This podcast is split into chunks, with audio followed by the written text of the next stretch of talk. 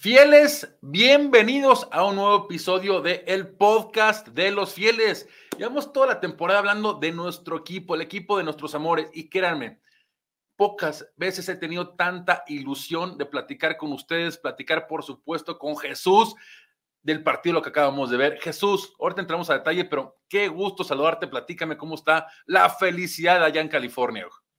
El gusto es mío, Michael. Un placer, como siempre, estar aquí acompañándote en el podcast de los uh, fieles.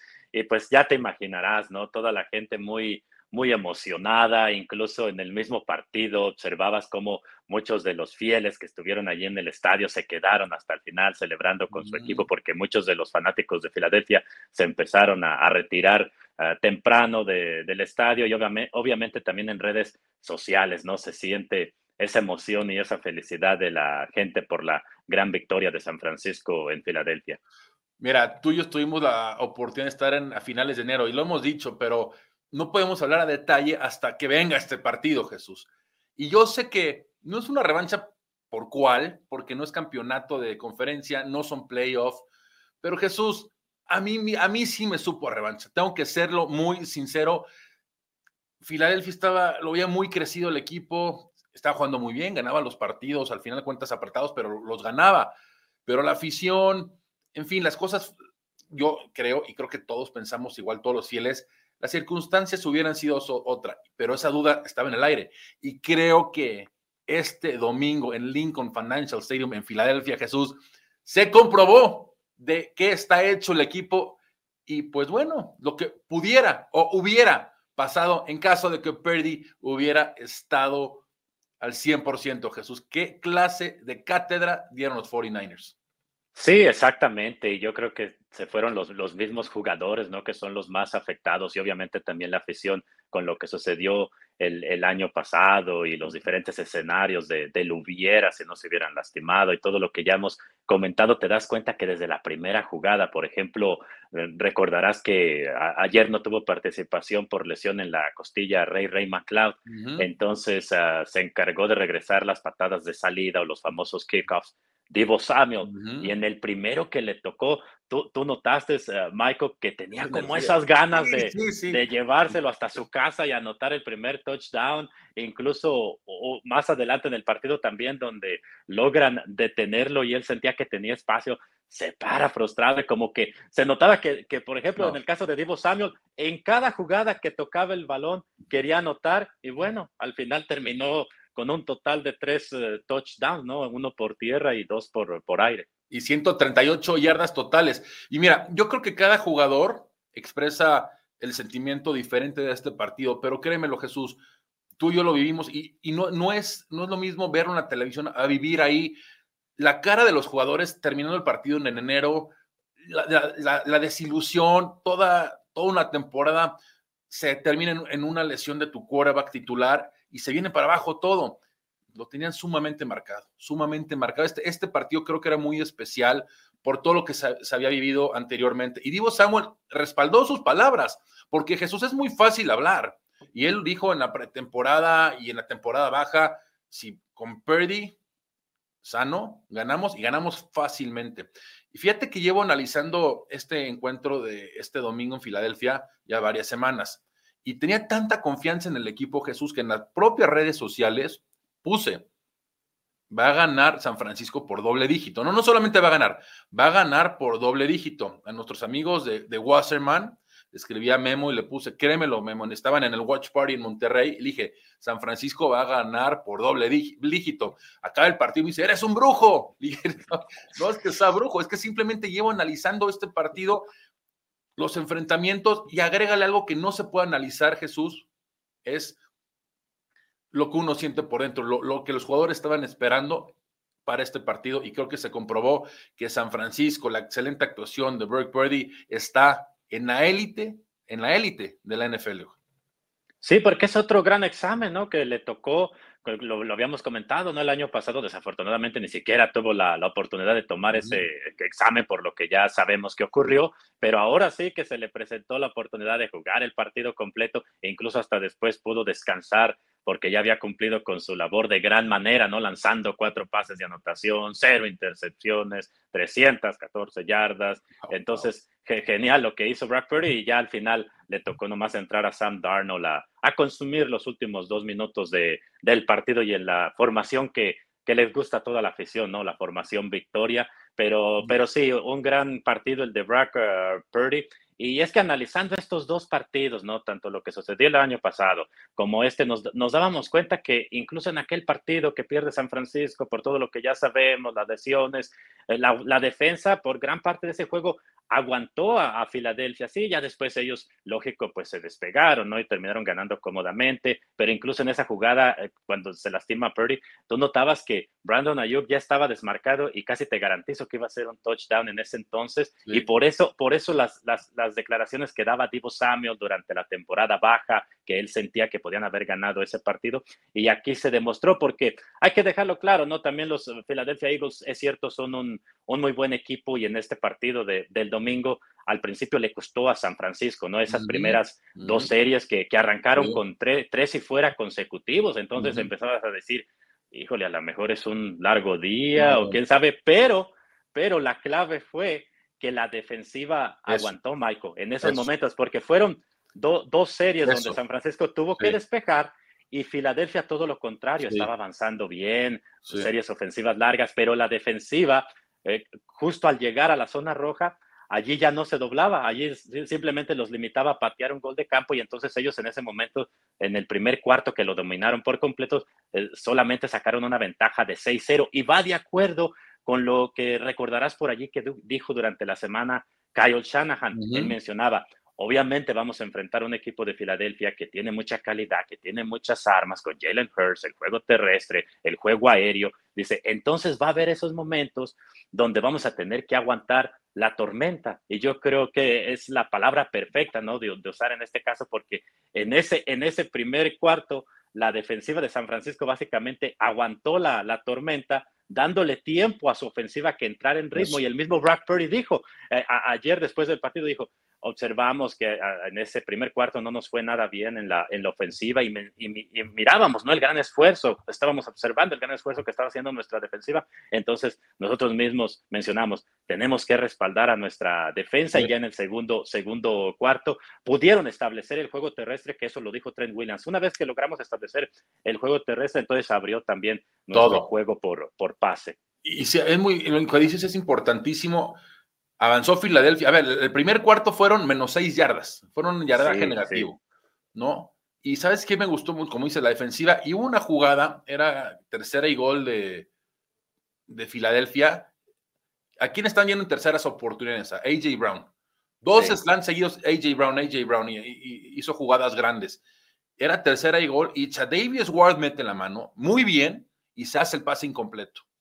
Y de ahí se viene Creo que eso es un cambio importante porque psicológicamente todavía estás a, seis puntos, que implica eso, meter un touchdown, meter el punto extra, irte arriba en el marcador. Recibe el equipo de San Francisco, oye, una serie de casi 90 yardas.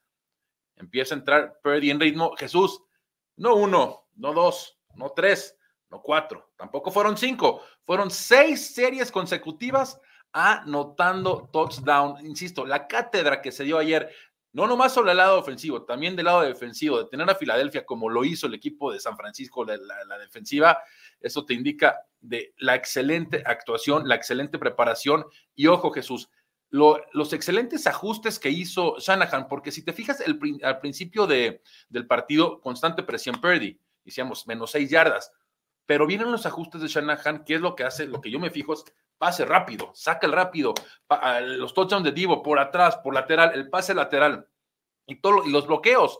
Fíjense la jugada, analizándola bien, el, creo que es el último cuarto. Es el último cuarto, sí. El pasa, el pasa Divo Samuel, el que es una jugada rápida lateral y toda la ah, línea. claro, sí. ¿cómo sale, ¿Cómo sale a bloquear? Toda la línea sale a bloquear, así que la ejecución fue perfecta, el diseño de juego fue perfecto, todo se dio perfecto, Jesús. Y mientras este equipo pueda seguir jugando así, pues la verdad se ve muy difícil que un equipo le pueda ganar. Yo sé que semana tras semana, como dice el dicho, la película es any given Sunday, no cualquier domingo puede pasar cualquier cosa, pero ayer Insisto, creo que fue un partido demasiado especial. Divo Samuel lo dijo, Nick Bosa lo dijo. Pues, nos sabe a, sabor a revancha. Sabemos que no son playoffs, pero pues un sabor a revancha. Recordad, ¿te acuerdas cómo la gente en Filadelfia salió en varias redes sociales, se metían con Joey Bosa, el hermano de Nick Bosa, de cara al partido de conferencia. Traía su, su camisa, su chamarra de los 49ers, sí, Joey Bosa vistiendo de Niner, apoyando a su hermano en el campeonato de conferencia. Y sabemos que los Eagles, la afición de Filadelfia no te deja pasar una, ¿no? Especialmente los Eagles de Filadelfia, y se le fueron encima. Y yo estoy seguro que eso a Nick Bosa de cierta manera lo motivó para encarar este partido.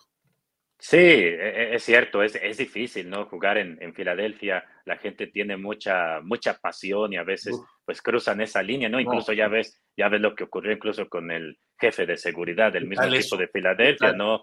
en ese, en ese altercado allí con Dre Greenla, que al final expulsaron a, a Greenla y expulsaron también al jefe de seguridad. Y, bueno, en ese momento parecía que, que, Filadelfia se iba a encender, iba a tener todo el momento de su lado, porque estabas perdiendo una pieza muy importante, que es Dre Greenla, que de hecho terminó liderando al equipo en tacleadas junto con el novato Jair eh, Brown, a pesar de que, de que lo expulsaron y no pudo terminar eh, el partido. Pero después de eso, Oren Burks, hay que darle mucho crédito porque tuvo un gran, un gran partido, ¿no? En las jugadas que le tocó ah, participar para sustituir precisamente a Dre a Greenla. Sí, la verdad, bastante bien, ¿eh? tenía esa duda. Y yo entiendo a Greenlaw, y hubo jugadores y jugadores que decían, a mí me toca alguien que no solo oficial, y, y no les quiero decir qué pasaría. Entonces, sí, muy mal, muy mal. Y es más, el mismo Nick Seriani, terminando el partido, entrenador de Filadelfia, cuando se despide de Shanahan, le dice, oye, se ve que le dice ahí, en, pues, ahí en el oído, ¿no? Están abrazando, acabando el partido, le dice, oye, una disculpa. Y refiriéndose a una disculpa por lo que pasó con, pues, ¿qué es el, cómo le dicen? Aparte vi que le decían, tenía ahí un apodo raro este jefe de seguridad del, de parte de los Eagles, pero sí, la verdad, este, respondió muy bien contra toda adversidad del equipo de San Francisco, porque en ese momento, Jesús, Filadelfia había puesto el partido 21-13 y tenía toda la afición a favor. Y bueno, lo que decíamos, ¿no? Esa racha de 6-6, o sea, parecía que estamos hablando de fútbol americano colegial, seis series consecutivas anotando anotando touchdown y bueno, ya llegó un momento que el juego pasó totalmente fuera de alcance para, para los Eagles. Así que ¿Qué, día Jesús? De veras, lo venía circulando por mucho tiempo este partido. El equipo demostró que puede ir a ganarle a Filadelfia. Demostró que tiene un quarterback de élite. Ya no quiero escuchar de que no, que por el talento que tiene. Brock Purdy es un quarterback de élite. Entiendo semana tras semana. No siempre van a ser los, los juegos que acabamos de ver, pero sí te demuestra que semana tras semana es un quarterback constante. Y eso es lo que pides de tu quarterback franquicia. Sí, de hecho, lo mismo comentaba eh, Brad Purdy, ¿no? Precisamente en la, en la semana, decía que él a estas alturas lo, lo, que busca es la consistencia, hacerlo cada partido, ser el, él lo, lo, mencionaba, ser el mejor Brock posible para este equipo. Así lo dijo previo al, al, juego contra las Águilas y yo creo que de esa manera eh, lo, logró, ¿no? Porque además eh, podrán decir, bueno, pero es que Divo Samuel después de la atrapada, sí, fueron grandes jugadas de Divo Samuel, por ejemplo, esa donde rompe una tacleada y se va para anotar el touchdown, pero si se fijan bien, también en esa jugada, como ya no lo ha demostrado varias veces Brad Purdy, tenía otra vez un defensor en la cara y logra completar el pase con Divo Samuel. Entonces, eso ya no es casualidad. Te das cuenta que es un mariscal que observa muy bien todas sus opciones y que es muy valiente en el bolsillo de, protección porque se dice fácil, uh, Michael, pero no es nada sencillo. Imagínate, tú estás ahí en el bolsillo y sientes que viene un jugador de, de 250 libras o de 300 hacia ti a quererte eh, derribar, destruir por completo, y, y, él tiene la compostura para aguantar, incluso sabe que a veces se va a, llegar el, se va a llevar el golpe por, naturaleza, así es, así es el juego, aguanta bien en el bolsillo de protección y logra encontrar a sus, a sus receptores como lo hizo allí con Divo Samuel, y luego también me encantó una jugada cuando todavía no entraban en ese ritmo ofensivo, porque uno de los jugadores que empezó a ayudarle a Purdy en eso fue George Kittle, ¿no? Cuando eh, venían de esos dos... Ah, por la derecha. sí, de esos dos pases, eh, de esos dos despejes, mejor dicho, consecutivos, ¿no? Los, los dos, tres y, tres y fuera en el primer cuarto. Hay una jugada muy, muy, muy especial donde Brock Purdy te das cuenta cómo observa todas sus opciones. Y eso es muy importante porque el primero inicia en la jugada observando hacia el lado derecho. Y Brandon Ayuk, desafortunadamente, pierde el balance, comienza allí a, resbalarse. Luego rápidamente identifica a McCaffrey, pero observa que tiene doble cobertura. y entonces se va a su tercera opción hasta la izquierda, que es George Kittle, y logra conectar con él. Y eso con toda la presión de, de, de Filadelfia encima, y te das cuenta también el juego de piernas que tiene en el bolsillo, porque moviendo, dando un paso hacia adelante, dando un paso hacia izquierda, logra comprar un poquito más de tiempo para precisamente encontrar a Kiro. Y eso no te lo hace cualquier mariscal. No, e, eso lo, lo, dijiste perfectamente. Hay una jugada, no me acuerdo si era esa, pero era empezando el partido, donde ahí siente la, la, la presión de Riddick, de justo el que lo lastimó en enero. Sí. Y, se va para adentro, o sea, lee perfectamente, sabe que viene para acá y se va, para adentro, o sea, ves a Purdy mucho más en confianza, aunque sea jugada para yardaje negativo, no es el cuero que te va a lanzar el balón para un pick six, una intercepción, simplemente eh, tiene esa habilidad que, como dices Jesús, eso lo puedes enseñar, pero muchas veces eso ya es instinto del propio jugador, de saber por dónde viene la jugada, cuál va a ser mi opción 2 en caso que la opción 1 no esté, la opción 3 en caso de que la 2 no esté y así y así consecutivamente. Así que sí, la verdad me, encantó lo de, lo de Purdy. Hay un pase que ve, que me encanta también. Fíjate, y que está muy bien planeado. Es un pase largo que le dan a McCaffrey del lado izquierdo. Sí, lo recuerdo. Y, él parecía que iba a ser el pase lateral, es lo que lee el defensivo y se engancha el defensivo y es un pase flotado precioso a McCaffrey que llega a la yarda 20 por ahí, obviamente terminó en touchdown esa, esa serie. Así que, pues bueno, gran juego, Jesús, gran juego. Pero vamos, ¿qué te parece platicar de lo que, cómo está ya el escenario de postemporada de cara al número uno en la, en, en, el, la, en, la, en la conferencia nacional? Porque todavía falta, ¿no? Aún con la victoria, los Eagles siguen en número uno. Pero ¿qué crees, Jesús? Tenemos un juego importantísimo contra Seattle. Pero ese mismo, en caso de ganar, que esperemos así sea, ese domingo en la noche, toda, la afición faithful va a estar en las caras viéndolo. ¿Por qué? Porque Filadelfia va a jugar a Dallas.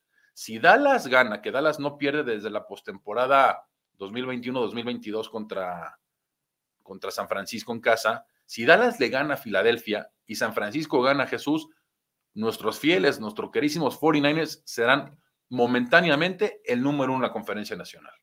Así es, y lo más importante también, Michael, que si se da ese escenario que, que nos presentas ahorita, pues ah, San Francisco ya controlaría su propio destino.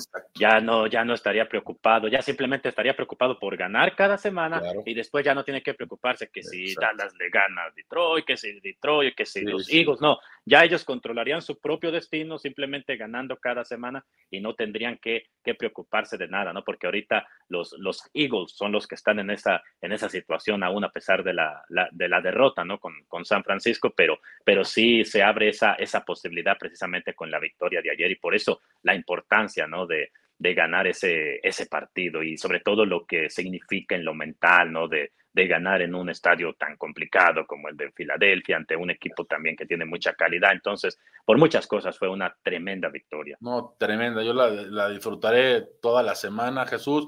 Ya estaré contigo allá en el juego contra Seattle. Ahí estaremos para ese partido, para llevarle una gran cobertura, ¿no? Para toda la afición faithful. En resumen es para quedar número uno en la conferencia nacional, ganar los partidos que quedan y que Filadelfia pierda uno. Y sin duda, el más difícil que le queda a Filadelfia es visitar a Dallas. Es, eso sí. todavía eso es cierto, ¿eh? Todavía le queda, sí, le queda ir a Seattle después y tiene ya, termina con un calendario mucho más accesible, que es dos veces contra Nueva York, creo que es Nueva York, Arizona y Nueva York. Sí, por eso te decía, ¿no? Yo creo que allí es la, clave. Yo creo que este fin de semana es, es crucial porque si no pierde, si no pierde Filadelfia con Dallas, entonces yo creo que prácticamente ellos se aseguran el primer lugar. Quizás por allí Seattle podría dar la sorpresa, ya ves que le complicó la vida a los Cowboys precisamente el, jueves por la noche, entonces quizás por, por, ahí daría la sorpresa, pero ya después de, de Seattle no creo que vuelva a perder Filadelfia, ¿no? Viendo, observando el, calendario que, tienen. Entonces yo creo que este fin de semana es crucial para ese tema que estamos mencionando de los diferentes escenarios, ¿no? Y, la diferencia, Jesús, decir claro, ¿no? Porque terminar en la conferencia en el número uno, uno, implica, si eres el número uno, tener semana de descanso. ¿no? Ya el número dos no tiene semana de descanso porque ya pasan siete a postemporada, solamente el número uno. Y dos, pues poder recibir todos los juegos, en este caso que sean dos, en tu casa. Claro. Es una, y es una diferencia muy, pero muy importante. Así que lo hemos platicado, Jesús. es semana tras semana, pero como bien lo dices, esta semana es crucial de lo que puede pasar. Queremos, obviamente, ganar, es lo más importante, y que se dé esa combinación de Dallas ganando en casa para tener esas aspiraciones a quedar como el número uno. Pero mira, al final de cuentas, hay que pensar como lo estamos diciendo, en ganar el partido y que las cosas se den solos, ¿no? El equipo está jugando sumamente bien. Tenemos, afortunadamente, dentro de todo, Jesús, en, términos generales, se, ve sano, el equipo está sano, el equipo viene ya a la recta final. Increíble que ya estamos al mes de enero, cuando empezamos este proyecto, Jesús era a principios de septiembre, y ya estamos en diciembre, a la vuelta de la esquina va a estar ya enero, así que esto se va demasiado rápido, Jesús. Oye, y bueno, hay que hablar ya de lo que sigue el domingo. Levi Stadium se regresa a casa de dos, después de dos victorias importantes ante Seattle y ante Filadelfia de visita. Qué buen juego dio Seattle contra Dallas, ¿eh? fue ganando gran parte del partido.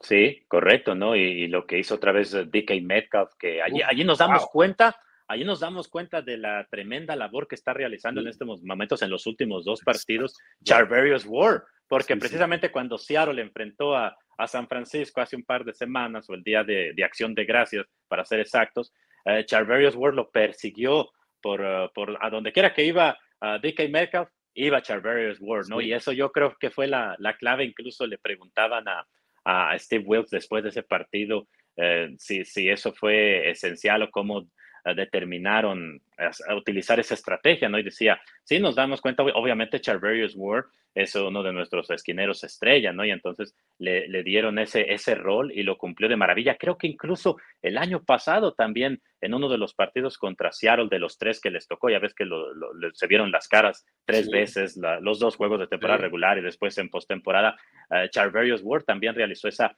esa labor de perseguirlo a todas partes donde iba DK Metcalf. Y yo creo que en este partido del domingo, por allí también nuevamente es una de, de las claves, ¿no? Porque contra Dallas, ahí nos dimos cuenta, ¿no? Que eh, eh, explotó DK Metcalf y esa, esa jugada donde, en ese pase largo donde se escapó para la zona de, de, anotación. Entonces es un, es un gran receptor abierto que en cualquier momento puede explotar y causar una jugada así. Por eso yo creo que toma más valor aún lo que ha realizado Charverius Ward en los eh, últimos dos partidos. Y sabes que es muy curioso, estaba escuchando palabras de él después del partido contra Seattle y él, él decía que el plan de juego era contra Seattle era zonas era jugar zonas, no era hombre a hombre.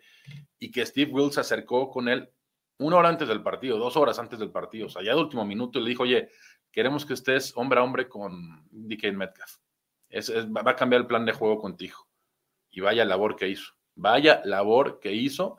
Y yo creo que ese mismo labor que está haciendo, como dices, contra AJ Brown, contra DK Metcalf en Seattle, tendrá que volver a repetirlo. Probablemente le van a poner el mismo el mismo plan contra Metcalf mismo, pero con la gran diferencia de que ahora va a ser en San Francisco. Así que estoy de acuerdo contigo, qué bien está jugando.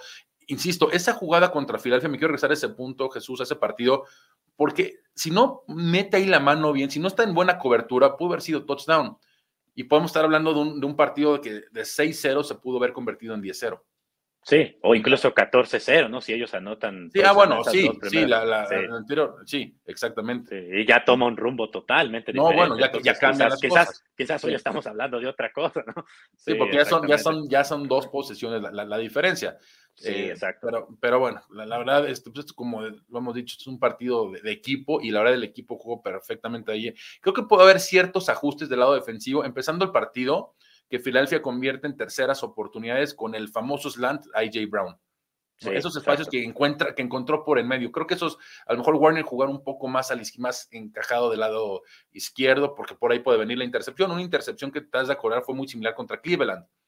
Claro. Estaban buscando, creo que era a Cooper y, y Ward lo lee perfectamente y, y le cae a las manos porque lee muy bien la, jugada. Pero bueno, esas son cosas ya que se practicarán durante la semana, Jesús. Nos espera un partido muy interesante. Así están las cosas en la, en la conferencia nacional. Esto se va semana tras semana, Jesús, pero ya la próxima semana podemos hablar de cómo está la situación en la conferencia nacional. Si se dan estas combinaciones, pues qué padre decir, oye, estamos en el número uno en la nacional, ¿no? Y ya de cara al partido contra Arizona. Sí, e, exactamente, ¿no? Y sobre todo esta semana también poner mucha atención que jugadores pueda recuperar el equipo de Seattle, ¿no? Como Kenneth Walker, que no jugó el día de, de, acción de gracias, porque ellos recordarán también algo muy importante, ¿no? Ellos vienen con 10 días de descanso por haber jugado el, el jueves. Este. Entonces es un factor que puede influir. Y obviamente San Francisco arranca como favorito después de lo mostrado ante el mismo, ante el mismo Seattle, ayer contra o el domingo contra Filadelfia. Entonces, eh, eso se entiende, pero también se entiende que no deja de ser un juego de división y a pesar de que San Francisco ganó contundentemente en Seattle, no quiere decir que todos los partidos sean iguales. Y yo creo que los jugadores después de esa mala experiencia de las tres derrotas consecutivas que sufrieron este año después de arrancar con cinco victorias consecutivas, lo, entienden, ¿no? Saben que, que la NFL es así, todos los partidos son, uh, son diferentes, entonces para estar atentos también a los problemas que te pueda generar el mismo Seattle, porque creo que también al mismo Gino Smith, el mariscal de los Seahawks, le van a ayudar estos días extras que ha tenido desde, desde el jueves que jugó contra los Vaqueros para esa, esa lesión, ¿no? Que, con la que ha estado batallando en el, en el codo. Entonces, todos esos son factores, yo creo, importantes para considerar de cara a este partido del, domingo. No, y Seattle, y Seattle va a llegar con todo. Seattle ha perdido tres partidos consecutivos. Sí, sí, ellos están peleando ya. Ellos ya no tienen margen de error. Entonces, un, equipo desesperado es muy peligroso. Claro, hoy en día Seattle está fuera de playoffs porque perdió con Rams, perdió, ¿quién fue después? Con nosotros, por supuesto, y perdió con Dallas. Exacto. Tres, partidos consecutivos y hoy en día ya Green Bay les quitó esos puestos de, postemporada. Así que, como dices, un equipo peligroso, eh, urgido de un triunfo, eh, rival divisional, conocen perfectamente muy bien al equipo. Si alguien conoce bien a Kyle Shanahan, se llama Pete Carroll, pero nosotros no podemos de preocuparnos de eso, simplemente llevar el juego como se ha jugado estas últimas semanas y confío, Jesús, confío que el equipo seguirá con una marcha positiva.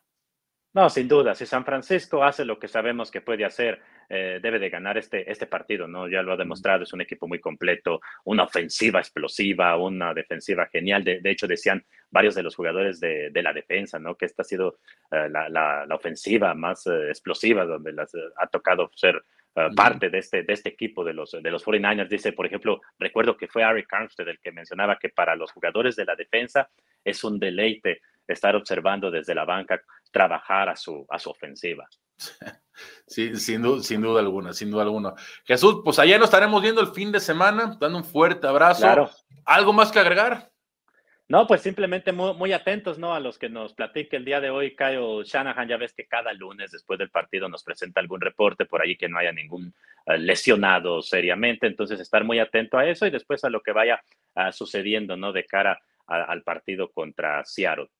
Pues perfectamente, Jesús, ya estar atento mucho a tus redes sociales para seguir el insider Jesús Arete, todo lo que sucede con el equipo de nuestros amores, el equipo los 49ers fieles. A nombre de Jesús Arate, soy Michael Pasquel, me despido mandándoles un gran abrazo, estoy muy, pero muy emocionado, no tiene idea cómo grité ayer después de la emoción de ver cómo ganaba el equipo y la forma en la que ganó, la forma tan convincente. Así que que siga esta buena racha, que siga esta, esta misma intensidad, Jesús.